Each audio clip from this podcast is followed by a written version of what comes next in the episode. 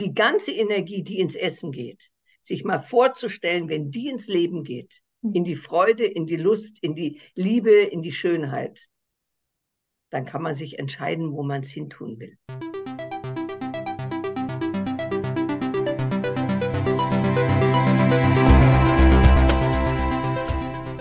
Frau Dr. Wadetzky. Herzlich willkommen zum Podcast Werkstattgeschichten.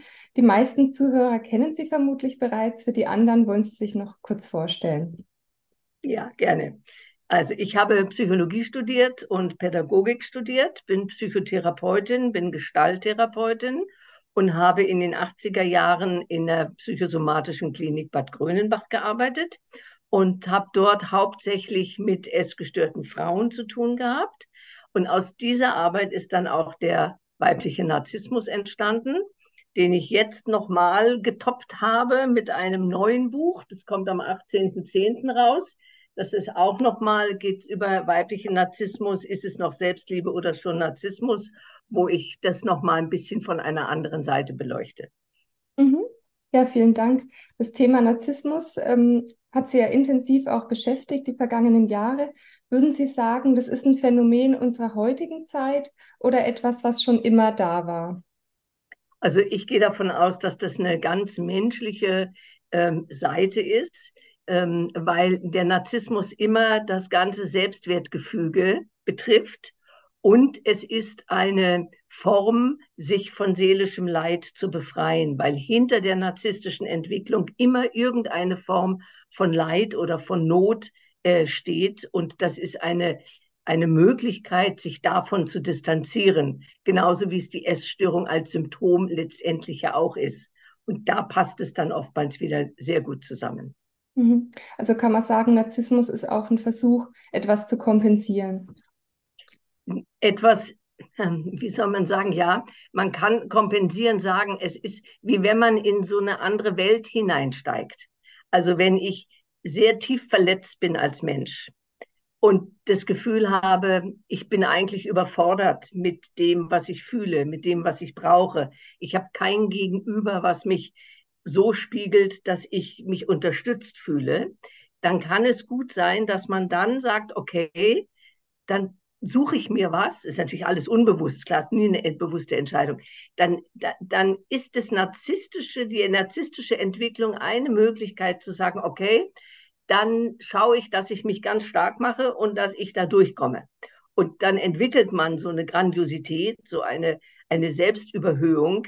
Und dahinter lauert aber immer dieses Gefühl von, eigentlich bin ich wenig wert, ähm, bin nicht liebenswert, bin nicht geschätzt als die Person, die ich bin. Und äh, immer auch die, die, die, die innere Not, ähm, dass ich entweder wieder verlassen werde oder es wieder nicht schaffe. Und somit rettet man sich sozusagen über diese narzisstische Schiene von, von den schlimmen Gefühlen. Mhm, mhm. Und der Begriff wird ja heute schon fast inflationär gebraucht. Also jeder ist jetzt heutzutage ein Narzisst. Wo liegt ja. Ihrer Meinung nach die Abgrenzung zwischen einem gesunden Narzissmus und einem Narzissmus, der dann schon krankhaft ist? Also da gibt es auch in der Theorie unterschiedliche Meinungen. Aber ich habe, also ich glaube, dass es, dass jeder Mensch narzisstische Anteile hat, weil wir alle unser Selbstwertgefühl immer regulieren müssen. Und Narzissmus ist ja auch eine Art, das Selbstwertgefühl wieder in die Balance zu bringen, wenn es aus der Balance gefallen ist. Und da gibt es dann schon bestimmte Dinge, die man narzisstisch ausbeuten kann, aber auch nicht muss. Also nehmen wir mal ein Beispiel. Eine Frau legt sehr viel Wert auf, auf ihre schlanke Figur, auf gesundes Essen ähm, und auf, auf attraktives Aussehen dann könnte man sagen, aha, das könnte was Narzisstisches sein, muss aber nicht. Die Motivation dieser Frau ist vielleicht wirklich gesund und schlank und durchtrainiert zu bleiben und sie hat auch Freude daran, attraktiv zu sein. Die narzisstische Variante wäre, ich bin nur wertvoll und liebenswert, wenn ich schlank bin, durchtrainiert und ähm, und ein, ein positives Bild und ein ideales Bild von mir abgebe. Das wäre sozusagen die narzisstische Form. Das andere wäre aus einer ganz normalen ähm, Selbstfürsorge entstanden. Und somit können dieselben Verhaltensweisen ganz unterschiedliche Funktionen haben. Mhm. Das heißt, bei der einen Version ist mein gesamter Wert daran gekoppelt. Ja, genau. Und das ist das Narzisstische eigentlich. Mhm. Dass wenn ich ungeschminkt bin, wenn ich etwas, ein Gewicht zunehme, dann bin ich automatisch kein wertvoller Mensch. Mhm. Und dann schwankt man ja ein Stück weit auch immer zwischen Extremen. Ja, und das ist das Charakteristikum auch vom weiblichen Narzissmus. Das ist die Form, die eigentlich die die verletztere Form ist, sagen wir mal so. Die Verletzung haben beide, sowohl der nur sogenannt männliche als auch der sogenannt weibliche. Aber die weibliche Form, die pendelt immer zwischen dem Gefühl der Wertlosigkeit oder der Selbstzweifel und dem Gefühl der Grandiosität. Sie pendeln immer hin und her. Da kommt einer und sagt, boah, du siehst aber heute gut aus. Jupp, geht's gleich in Richtung Grandiosität. Dann kommt jemand und sagt, oh, hast du zugenommen? Dann geht es sofort in Richtung von Minderwertigkeit. Und das kann innerhalb von Sekunden schwanken. Und ähm, die grandiose Form, also die männliche Form, die sind mehr nur in ihrer Grandiosität verhaftet. Die würden jede Kritik sofort auf den anderen zurückweisen und sagen, also was heißt jetzt zugenommen, so ein Quatsch, schau dich doch mal an, wie fett du bist, ja. Die würden das gar nicht ranlassen, wogegen im weiblichen Narzissmus die Frauen sofort mit ihren Selbstzweifeln und mit ihrer inneren Abwertung in Kontakt sind und äh, dann eben glauben, okay, jetzt muss ich wieder zwei Kilo abnehmen, damit ich einigermaßen attraktiv bin. Hm. Kann man sagen, der männliche Narzisst denkt, ich bin okay, du bist nicht okay. Und die weibliche Narzisstin denkt, ich bin nicht okay, du bist okay? Ja, so könnte man es zusammenfassen, ja. Mhm. Mhm. Aber ich mache mich okay. Ja. Ich mache mich okay, wenn ich attraktiv bin, schlank bin, leistungsfähig bin, keine Fehler mache, perfekt bin und ein ideales Bild von mir abgebe. Nur, das ist sehr, sehr, sehr trügerisch, weil sofort bei der kleinsten Gelegenheit dieses Bild wieder kippt. Mhm. mhm. Und können auch Frauen männlich narzisstische Anteile haben und umgekehrt? Ja, auf jeden Fall. Ähm, es gibt auch Männer, die eher einen weiblichen Narzissmus haben und auch Frauen, die so sogenannten männlichen haben. Also vielleicht ist es sogar besser, wenn man männlich weiblich wegnimmt. Das ist ja heutzutage würde ich den auch nicht mehr weiblicher Narzissmus nennen, wie ich es 1991 genannt habe, weil wir hatten damals keine Gender-Debatte. Und heutzutage ist das natürlich immer so ein bisschen verführerisch, sofort da einzusteigen und sagen, so ein Schwarm. Ähm, das ist mein, heutzutage sagt man auch der verdeckte Narzissmus oder der offene Narzissmus. Und ähm, das können beide haben und interessanterweise wechselt das auch manchmal in Beziehungen. Dass also eine Frau erzählt hat, ja, in der Beziehung vorher, da war ich eher diejenige, die sich überhöht hat über den Mann. Und in den nächsten Beziehungen ist es genau umgekehrt.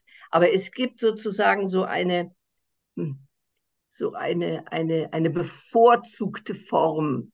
Äh, und das ist, glaube ich, bei Frauen eher die, die, der verdeckte Narzissmus, weil wir als Frauen natürlich über die Jahrtausende so eine Entwertungsgeschichte haben, die sich in unserem kollektiven Unbewussten eingeprägt hat, so dass wir natürlich viel schneller dazu neigen, uns in Frage zu stellen, wogegen die Männer, die Jahrtausende hochgejubelt wurden, das in ihrem äh, kollektiven Unbewussten haben und dann dat, natürlich dazu neigen, sich immer größer darzustellen, als sie sind. Ich glaube, dass das mit eine, eine ähm, Ursache ist. Mhm dann auch ein Stück weit eine Folge von einer Sozialisation ja. oder von einer kulturellen ja. Prägung. Ja. ja. Ich meine, es gibt ja immer noch Länder, in denen Frauen, ich meine, wir brauchen nur Afghanistan zum Beispiel zu nehmen, ne? wie entrechtet dort diese Frauen sind, ja, weil sie Frauen sind. Und das ist ungeheuerlich. Und deshalb ist es kein Wunder, dass wir dann eher zurückgehen und sagen, okay, ne, so. Und, ähm, und diese Frauen, die sind dabei so stark und die sind so potent, und sind natürlich dadurch auch eine Bedrohung für den Mann, dass sie so potent sind und deshalb müssen sie äh, unterjocht werden. Und ich glaube, dass das über die Jahrtausende äh, einfach ein, ein Muster war, was, was und was heute natürlich immer noch besteht. Mhm. Das heißt, Gott sei Dank nicht mehr so stark. Hm, Entschuldigung. Das heißt, man nimmt dann ein Stück weit auch die Rolle an, die einem halt übergestülpt wurde oder in die, oder die Ecke, in die man halt gedrängt wurde. Ja, und manchmal ist es auch so, dass, dass die, die, also das habe ich bei, in der Arbeit mit den Frauen erlebt, dass sie gesagt haben, nein, so wie meine Mutter möchte ich nicht werden. Ja, die also nur für den Mann lebt, für die Familie lebt und so. Und dann gehen sie einen anderen Weg. Aber die Tendenz, Dinge gegen sich selber zu richten, ist trotzdem noch da. Das haben sie irgendwie, wird man das auch übernehmen als, als, als Mädchen. Oder man geht dann in den Trotz und sagt, so, und ich mache da überhaupt nicht mehr mit, ich mache ganz was anderes. Die Not, die dahinter ist, die wird trotzdem nicht gesehen und wird auch nicht dadurch gelöst. Weil das ist eine emotionale Not von Verlassenheit, von nicht gesehen worden sein. Und die kann ich durch diese ganzen Manöver zwar zudecken, aber ich kann sie nicht wirklich verändern oder, oder, oder, naja, heilen ist immer so ein großes Wort, aber ich kann sie nicht befrieden. Mhm. Ja. ja. Und das ist zum Beispiel das, was ich versucht habe in meinem neuen Buch. Da habe ich diese, diese Elemente der Minderwertigkeit, der Grandiosität und das dritte, das wahre Selbst, also unsere Identität und Autonomie. Diese drei Teile, die habe ich mal sozusagen als Protagonistinnen genommen, mit denen man durch das Buch geht und durch die Themen, so dass man immer gucken kann, dass die Leserin schauen kann, ah, aus welchem aus welchem Segment spreche ich denn jetzt gerade? Und wie hindern die sich gegenseitig? Wie können sie sich auch unterstützen? Und ich könnte mir vorstellen, dass das sehr hilfreich sein kann, um mal so ein bisschen Ordnung in dieses ganze emotionale Wirrwarr zu bringen, was wir oftmals ja haben und was auch diese Menschen haben, die diesen weiblichen Narzissmus haben. Ähm, und ich könnte mir vorstellen, dass das hilfreich sein kann. Ich weiß es nicht, aber ich hoffe.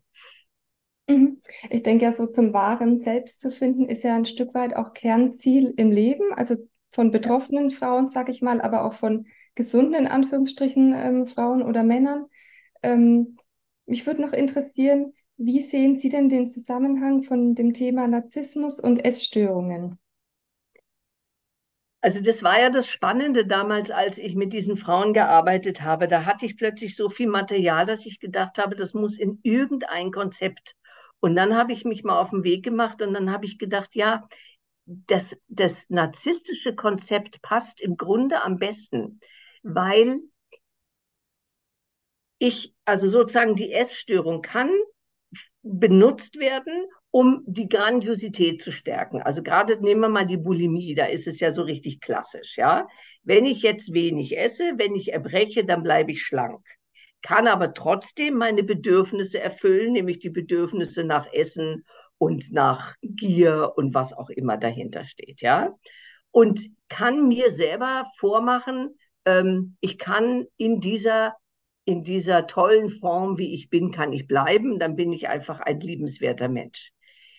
Wenn jetzt so ein Essanfall kommt und die Frau dann sozusagen sich über der Kloschüssel erbricht, dann kommt sie natürlich auch in Kontakt mit ihrer Minderwertigkeit, wo sie sich dann für, also sie, sie haben ja ganz furchtbare Bezeichnungen von sich selber dann, so gierig und wie ein Tier und sowas fühlen.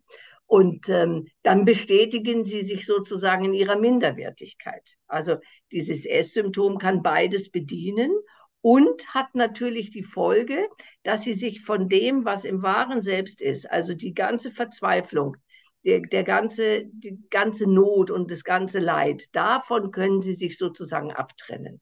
Mhm. Deshalb haben sie oftmals auch so Mühe in Zeiten der Ruhe und der Muße. Weil wenn sie dann wirklich in der Ruhe sind, dann würden sie in Kontakt kommen mit sich. Und das ist so schmerzhaft und so furchtbar, dass sie dann lieber wiederum aufs Essen zurückgreifen. Und dieses innere, die haben das ja oft beschrieben als inneres Loch, dass sie das füllen mit dem Essen. Aber das ist, muss mit ganz was anderem gefüllt werden. Nämlich mit Zuneigung, mit Begegnung, mit Spiegelung, mit Beziehung. Das ist eigentlich das, was, was der Hunger ist. Aber das ist wiederum mit viel Angst verbunden, weil ihr wahres Selbst, das kennen sie nicht, das war nicht gefragt, das wollen sie eigentlich gar nicht. Und so sind sie immer in der Ambivalenz zwischen, ich möchte, dass du mich siehst, aber, aber bitte sieh mich nicht ganz, weil das, was du siehst, ist sowieso furchtbar. Mhm. Und das ist ein großes, großes Leid und das kann man mit den Essstörungen ein bisschen befrieden. Mhm. mhm. Aber nur oberflächlich natürlich, ist klar. Ja, ich finde, ähm, Anselm Grün hat es mal in seinem Buch ähm, beschrieben. Die Frau kann nicht nach innen schauen, weil dann würde ein Vulkan in ihr hochgehen. Oder sie kann ja, nicht kann man, ja, ja, das kann manchmal passieren. Und wenn man, wenn man dann sich mal auf den Weg macht in der Arbeit, dann gibt es auch so einen Punkt, wo sich wirklich das Untere nach oben stülpt. Und dann kommt eine totale Verwirrung, weil man gar nicht mehr weiß, boah, wer bin ich denn jetzt wirklich? Was ist jetzt, das stimmt ja alles gar nicht mehr. Und durch diese Verwirrung durch kommt dann wieder eine neue Struktur, die da heißt, ich darf so sein, wie ich bin. Ich darf mich fühlen, ich darf meine Gefühle haben. Und der Stephen Johnson, der ja auch so ein wunderbares Buch geschrieben hat über den narzisstischen Persönlichkeitsstil, der hat auch gesagt, die Therapeuten sind dazu da, alle Gefühle willkommen zu heißen. Und ich würde ergänzen, alle Bedürfnisse bekommen, willkommen zu heißen. Weil meine Erfahrung ist, dass diese Frauen auch ihre Bedürfnisse nicht ausdrücken, weil sie sagen, die werden ja sowieso nicht erfüllt. Also sage ich sie auch gar nicht. Aber wir wissen alle, wenn wir Bedürfnisse haben und die nicht ausdrücken, das gibt einen riesen Druck in uns. Hm. Und dieser Druck entlädt sich dann wieder übers Essen. Ja. Es knüpft auch an die Frage an, welche Funktion eine Essstörung haben kann. Also Sie haben es ja jetzt ähm, größtenteils im Prinzip schon beantwortet, weil viele Frauen oder im Prinzip alle Betroffenen haben ja einen unglaublichen Leidensdruck, aber kommen trotzdem nicht raus, obwohl sie es bewusst wollen. Ja, das bewusste Wollen, das wissen wir von uns selber, gell? Dann sagen wir, oh ja, das mache ich jetzt ganz anders und nächstes Mal machen wir es wieder so. Ich glaube, dass das eben mit den sogenannten Ego-States zu tun hat. Also die erlebten Verletzungen, die Zurückweisungen, das nicht gesehen worden sein, das nicht so sein dürfen sein, wie man ist, das entsteht ja sehr früh. Und da entstehen natürlich Kinderanteile, die in Not sind, in richtiger seelischer Not. Und die reagieren dann immer wieder neu. Das heißt, der erwachsene Teil kann zwar kognitiv sagen, ich mache es jetzt anders, aber in bestimmten Situationen kommt das Erleben dieser frühen verletzten Teile so massiv hoch, dass sie nicht mehr erwachsen handeln können. Dann sind sie in der alten Kindernot. Und diese alte Kindernot, die muss ja irgendwie, muss, muss ich ja damit umgehen. Und dann kann ich das Essen nehmen, obwohl ich weiß, es schädigt mich. Aber das scheint im Moment die beste Lösung zu sein, sich voll zu essen, zu vergessen, alles auszublenden.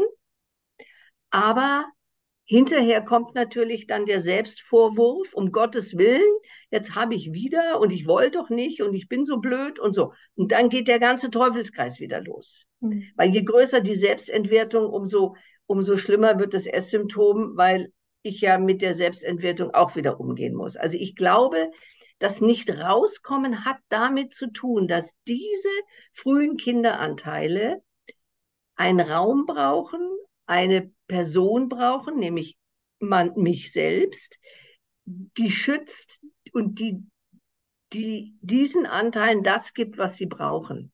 Und das kann in der Therapie zum Beispiel sehr, sehr heilsam sein, dass man diese Kinderanteile sich mal anguckt. Denn es sind sehr häufig die frühen Anteile, die wir manchmal gar nicht mehr verbal haben. Die, die, die sind oftmals non-vorsprachlich oder aber in so kleinem Alter, dass wir auch die Erinnerung nicht haben. Aber die Gefühle, die sind immer noch gespeichert in uns. Mhm. Und da können wir diese Anteile dann sozusagen beruhigen, sodass wir im Erwachsenenalter auch wirklich erwachsen uns verhalten können. Und dann eben zu sagen, nein, es geht hier nicht ums Essen, es geht um ganz was anderes. Mhm. Und diese Kinderanteile zu schützen, zu beruhigen und zu sagen, alles gut. Mhm. Also kann man sagen, die Essstörung ist ein Stück weit Symptom, also Symptomebene. Das ist Symptomebene, ja, auf jeden mhm. Fall. Mhm. Und ähm, dennoch muss man die Symptomebene ernst nehmen, auch in der Therapie ernst nehmen, weil da ja das Leid steckt. Weil die Frauen kommen ja nicht, weil sie sagen, ich habe, gut, sie kommen auch, weil sie Beziehungsprobleme haben, aber weil sie eigentlich unter der Essstörung leiden. Mit der Idee, wenn die weg wäre, wäre alles gut. Äh, natürlich eine Illusion, weil das Symptom ja nötig ist. Also kann ich das Symptom ja auch als Freund benutzen. Ich aha, meine Bulimie macht eine ganze Menge für mich. Die hält mich am Leben und die hindert mich daran, seelisch zu sehr zu leiden. Dann kann man gucken, was bringt die mir? Hm. Ich meine, das Schlimme ist natürlich, der Preis ist irrsinnig hoch. Aber in der Bulimie steckt ja auch eine Kraft. Oder in der Magersucht. Boah, diese Kraft von drei Trauben am Tag zu leben. Also ich bin da immer wieder, ich stehe davor, denke mir Wahnsinn. Und das ist eine Kraft, das ist ja so eine Überlebenskraft eigentlich, die wirklich positiv zu nutzen, statt in den Tod zu gehen damit. Wenn das gelingt, das, das ist toll. Aber das ist eine therapeutische Aufgabe. Ich glaube nicht, dass man das alleine schaffen kann, sondern da braucht man jemand, der einen begleitet und unterstützt und auch das Augenmerk auf was anderes richtet. Mhm. Und ähm, weil wenn man drin ist, und es geht uns allen so, ähm, dann sieht man einfach immer nur noch eine Schiene und nicht die anderen Möglichkeiten. Mhm. Und ich denke, ein Stück weit kann es ja auch vordergründig einfacher sein, wenn mein größtes Problem ist, dass ich 300 Gramm zugenommen habe, weil das habe ich zumindest noch selbst irgendwo im Griff. Genau, genau. Über die Essstörung habe ich das Gefühl, etwas unter Kontrolle zu haben, mhm. nämlich mich und vielleicht die Umgebung. Mhm. Aber, heißt, aber ähm, es ist eine Illusion von Kontrolle, mhm. weil die sogenannten Ego-States oder die emotionale Not trotzdem immer wieder hochkippen. Mhm. Und wie kann Ihrer Meinung nach ein Weg aus der Essstörung aussehen, also ein Weg dann auch zum wahren Selbst, wo man quasi mit eigenen Wünschen und Zielen wieder in Kontakt kommt? Sagen wir mal, der Königsweg ist bestimmt die Beziehung die Beziehung zum Therapeuten oder zur Therapeutin, in der sich ja alles abbildet, was innen drin ist. Und wenn das eine gute Beziehung ist, dann kann man wirklich miteinander aushandeln, wie gehen wir miteinander um? Wie, wie, welche Bedürfnisse hast du? Welche Gefühle sind da? Immer wieder zu gucken, wie geht es dir jetzt? Ähm, was spürst du in deinem Körper? Also wirklich den Kontakt zu sich selber herzustellen, aber in der Beziehung zu dem anderen. Und ähm, weil das so ein Gefühl gibt wie, ich bin nicht alleine damit, sondern ich habe jemanden, der mich begleitet. Und diese Verlässlichkeit der Beziehung, das glaube ich, ist was ganz, ganz Wichtiges. Da kommen natürlich auch die ganzen Näheängste hoch, dass man sagt, boah, diese blöde Therapeutin, da gehe ich nicht mehr hin. Oder die Verlassenheitsängste, ne? die geht in Urlaub und dann kommt sie nie mehr wieder. All diese Themen tauchen dann auf und die kann man miteinander dann bearbeiten, besprechen und durch diese neue Erfahrung auch zum Teil überwinden, weil man sagt, oh ja, da ist jemand wirklich verlässlich neben mir. Und ich kann darauf vertrauen, dass das so ist. Und wenn es schwierig wird, kann man drüber reden, kann gucken, was brauchst du und so. Also diese ganzen Dinge, die, glaube ich, spielen eine große Rolle. Auch wenn mhm. man in Urlaub geht, habe ich manchen Leuten gesagt, möchtest du was aus meinem Therapieraum mitnehmen? Dann nehmen sie sich ein Kissen oder eine Puppe oder sowas mit, wie ein Übergangsobjekt von kleinen Kindern. Und dann halten sie das so lange, bis ich aus dem Urlaub wieder zurück bin. Und das sind alles so eine Sachen, die dann heilsam sind, auch für diese Kinderanteile. Mhm. Dass man Menschen ein Stück weit im Prinzip auch nachnährt und ihm dann vielleicht das gibt, was er früher so sehr gebraucht hat. Ja. Und parallel dazu geht es natürlich darum, das Esssymptom zu stoppen. Das heißt, bei der Magersucht, dass, dass wirklich drei Mahlzeiten gegessen werden oder bei der Bulimie, dass ähm, nicht erbrochen wird, weil das brauche ich nicht. Also man erbricht ja nur, wenn man irgendwas Schlechtes gegessen hat. Und ähm, das glaube ich, das ist sozusagen die Parallelebene. Und ähm, wie man das dann macht, muss man auch mit den, mit den Klienten dann besprechen oder mit den Patientinnen besprechen, ob man das auslagert oder ob man das in die Therapie mit reinnimmt. in der ambulanten, in der, in der stationären Therapie ist es sowieso zusammen. Und mein Eindruck war, dass das für viele am Anfang sehr hilfreich ist, aus dem alten System raus in eine Klinik, wo sie wirklich auch aufgehoben sind, wobei diese Klinikmodelle heute ja leider gar nicht mehr existieren. Auch das Grönbach, wie ich es gelernt habe, oder als ich dort war, gibt es heute auch nicht mehr. Ähm, wo das sozusagen verwoben wird, ne? wo wenn ich einen Suchtdruck habe, ich sofort jemanden habe, mit dem drüber reden kann und gucken kann, was ist denn jetzt eigentlich in mir los. Das ist zum Teil sehr, sehr hilfreich. Mhm. Und dann kann man hinterher ambulant weiterarbeiten. Mhm. Dass man halt ein Stück weit in Kontakt kommt mit den echten Bedürfnissen, die dahinter stehen. Ja, wirklich ja. zu sehen. Und manche haben gesagt, äh, eigentlich habe ich gar keinen Hunger, sondern ich, ich möchte jemanden haben, mit dem ich rede oder der mich in den Arm nimmt. Und wenn ich das plötzlich spüre, ja, super. Ne? Ja. Dann kann ich sagen, ja, nimm mich doch mal bitte in den Arm. Hm. Ja, ja, ich denke, dann ist man so an der Wurzel angekommen. Ja, ja, dann geht es wirklich um das, worum es eigentlich geht. Mhm. Denn es geht nicht um die 300 Gramm. Ja, ja. Ja, spannend. Ähm, gibt es abschließend noch etwas, was Sie unseren Zuhörern, Zuhörern gerne mitgeben würden? Ja, ich habe gestern, gestern was gelesen in der, in, der, in der Zeitung. Es gibt ein Buch über Hässlichkeit. Und die Quintessenz war, sich mit seiner Hässlichkeit auszusöhnen. Das wäre natürlich auch eine Idee, weil die Frauen mit Essstörungen, die halten sich ja in der Regel für hässlich. Und dann zu sagen, aha, ich söhne mich auch mit der Hässlichkeit aus. Mhm weil eigentlich sind wir ja im Grunde irgendwie alle schön und, mhm. ähm, und sich auch so sein zu lassen, wie man ist. Das klingt so einfach und ist so schwer. Mhm. Aber ähm, Mut zu haben, sich zu trauen und mhm. zu sagen, Mensch, das Leben ist so kurz, jetzt mache ich mal ein Experiment und mache mal ein, einfach etwas mal ganz anders, als ich sonst gemacht habe. Also Mut, glaube ich, gehört immer auch dazu. Und ähm, ja, und auch das Vertrauen in sich selbst, weil wenn ich, wenn die Frauen nämlich mal gucken, was sie alles in ihrem Leben schon geschafft haben, dann werden sie merken, wie viel Kraft da ist, wie viel, wie sie sich eigentlich zutrauen können. Mhm. Und können sich mehr zutrauen, als sie, als sie, als sie tun. Und die ganze Energie, die ins Essen geht, sich mal vorzustellen, wenn die ins Leben geht, mhm. in die Freude, in die Lust, in die Liebe, in die Schönheit, dann kann man sich entscheiden, wo man es hintun will. Ja. Und ich denke, jemanden suchen, der einen gut unterstützt und begleitet. Das, glaube ich, ist ganz wichtig. Hm. Ja, und ich denke, da kann man auch ein stabiles ähm, Fundament entwickeln und eigentlich richtig anfangen, auch leb wieder lebendig zu werden und am Leben teilzuhaben. Ja, ja, und statt sich zurückzuziehen, lieber in die Begegnung gehen. Ja. Ja. Ja, liebe Frau Dr. Wadetzky, ganz vielen Dank für das Interview und für die Zeit, die Sie sich genommen haben. Gerne. Allen Zuhörerinnen alles, alles Gute und ähm, viel Erfolg und äh, viel schönes Leben. Und Ihnen danke ich für die Einladung.